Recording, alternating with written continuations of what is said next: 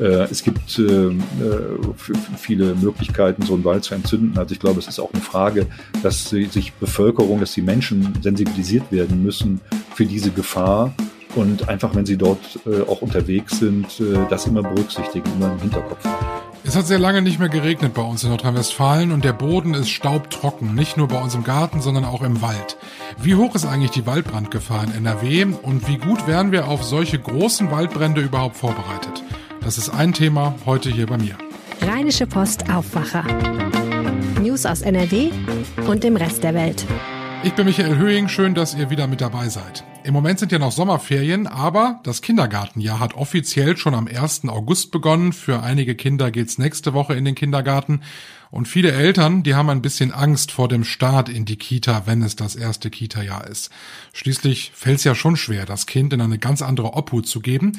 Und die Kinder, die müssen sich ja auch daran gewöhnen und so manch ein Kind tut sich ein bisschen schwer.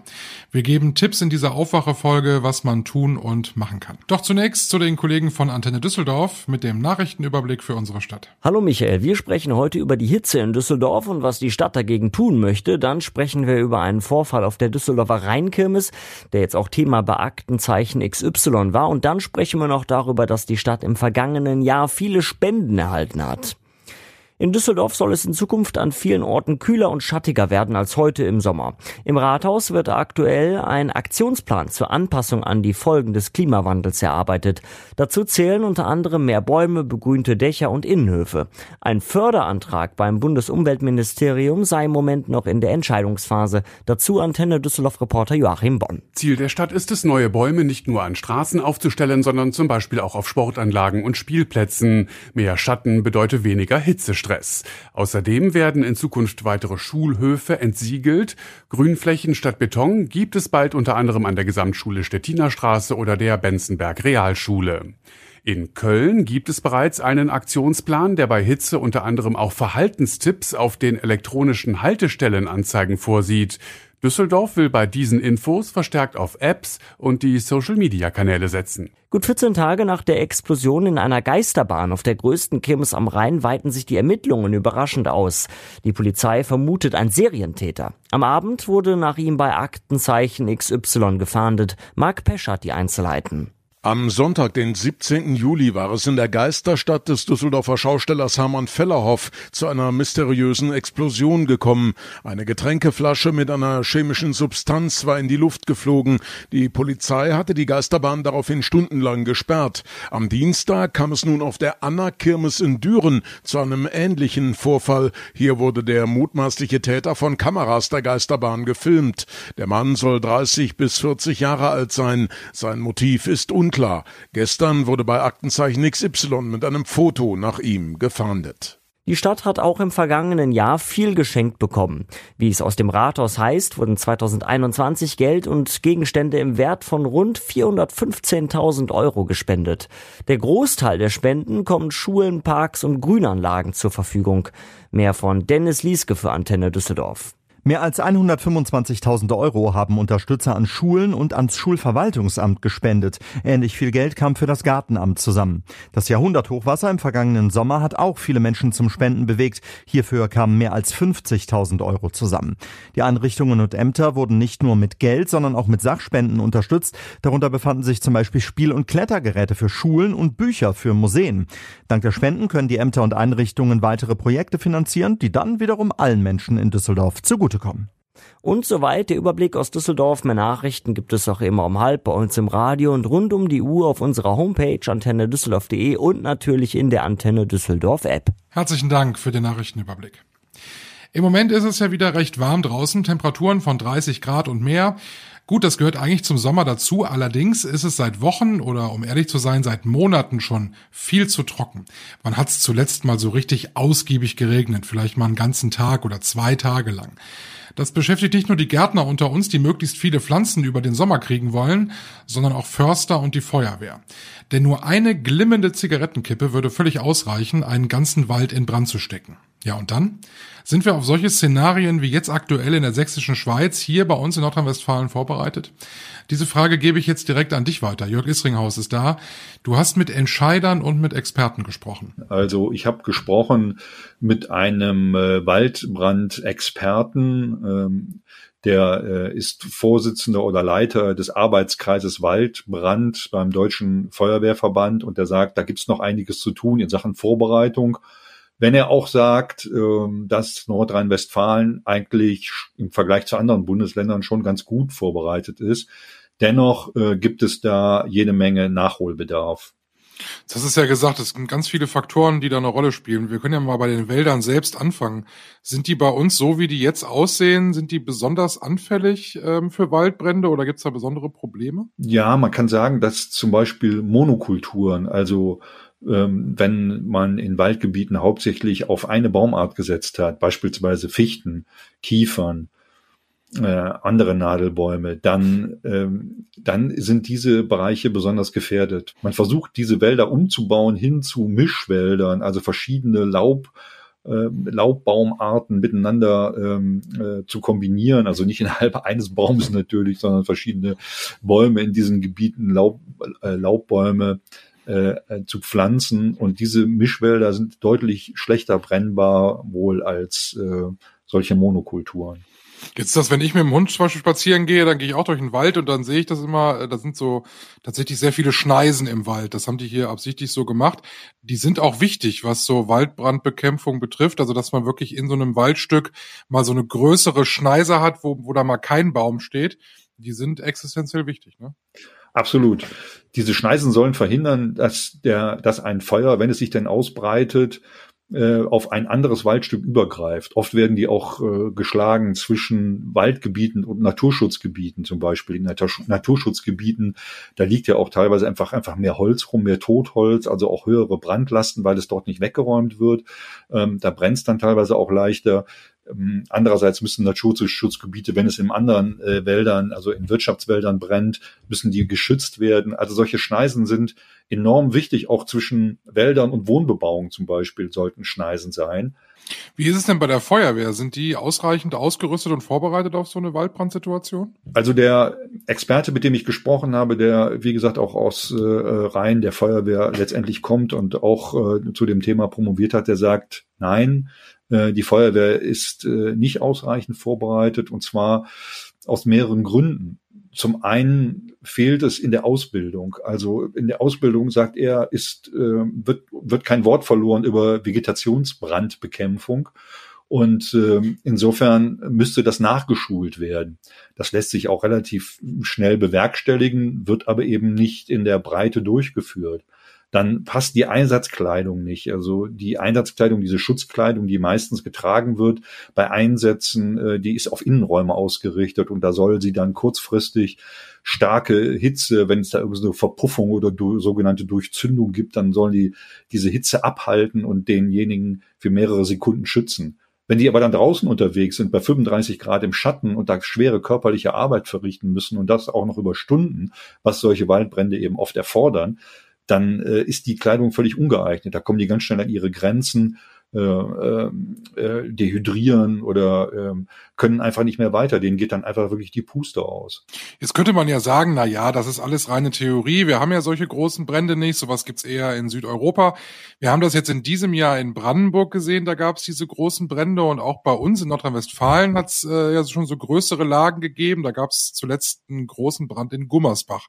Also so ganz ähm, unrealistisch sind solche Szenarien dann ja nun wirklich nicht. Nein, völlig unrealistisch sind sie nicht, das muss man schon sagen. Ich habe auch äh, mit dem Forstamtsleiter gesprochen, äh, der das große Feuer in Gummersbach damals erlebt hat. Das war 2020 und einer der größten Brände, die NRW je erlebt hat. Und der sagt, äh, sowas hätte er sich gar nicht vorstellen können, dass ein Wald in der Ausdehnung brennt und zwar bis in die Kronen hinein, auch bei Laubbäumen.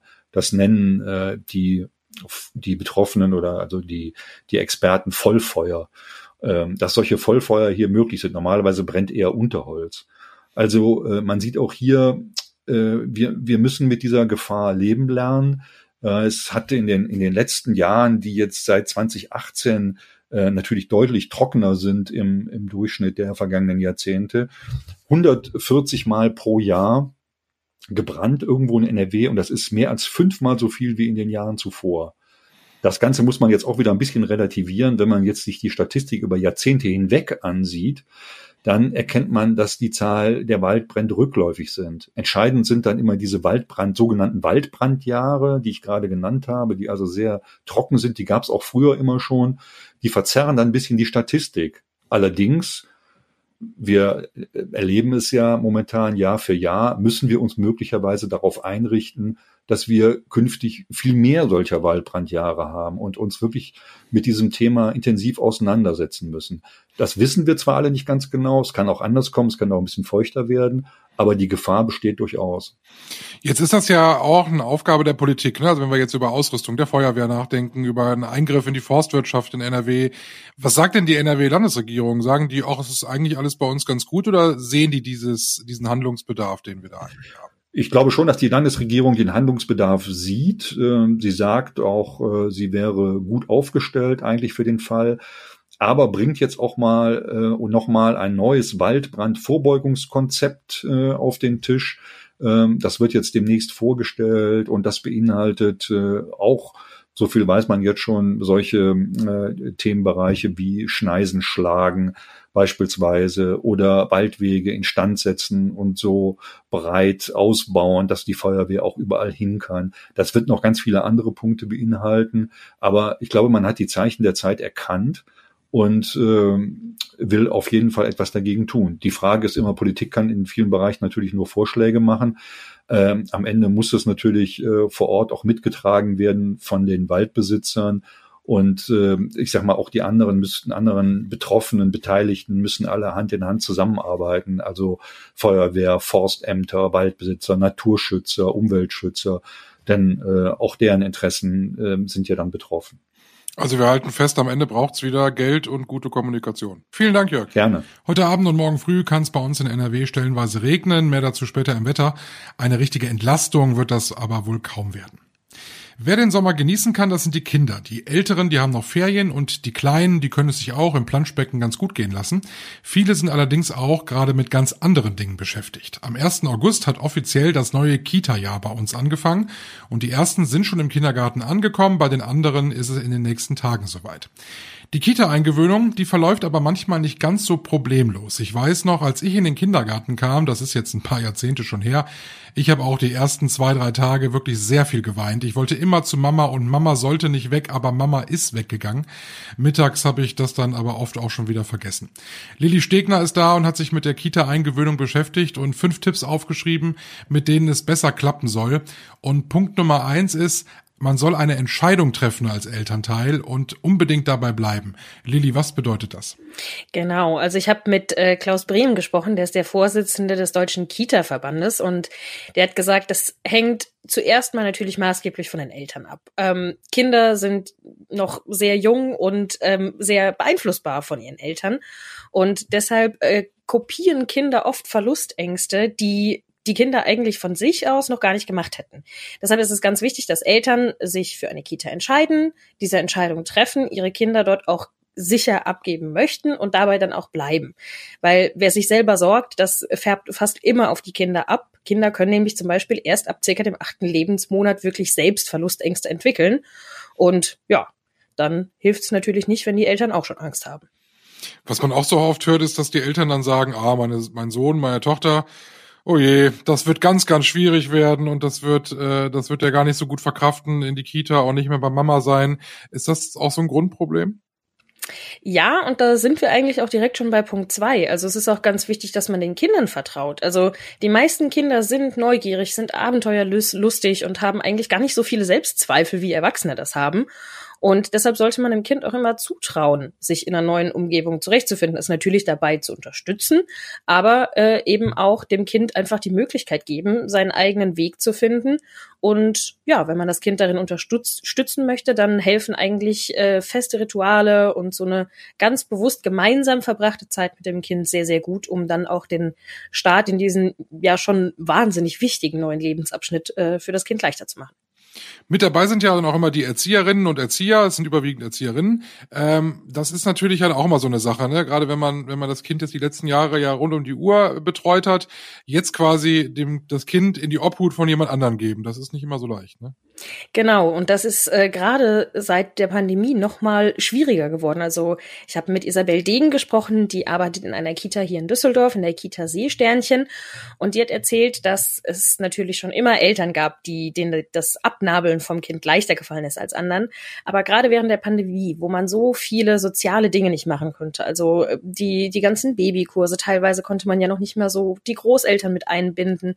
Seitdem ist das eben noch schwieriger geworden und äh, da hilft es eben sehr, wenn man dann auch Fachkräfte in den Kitas hat, die ja genau dafür ausgebildet wurden und ja, sich selber auch so ein bisschen bewusst zu machen, dass äh, es nicht gut ist für ein Kind, wenn es nur als absolutes ähm, Einzelindividuum eine Betreuungsperson hat, sondern dass es immer gut für ein Kind ist, wenn es auch verschiedene Erzieher und Erzieherinnen hat, andere Kinder und ja, da gehören eben die die Fachkräfte ganz elementar dazu.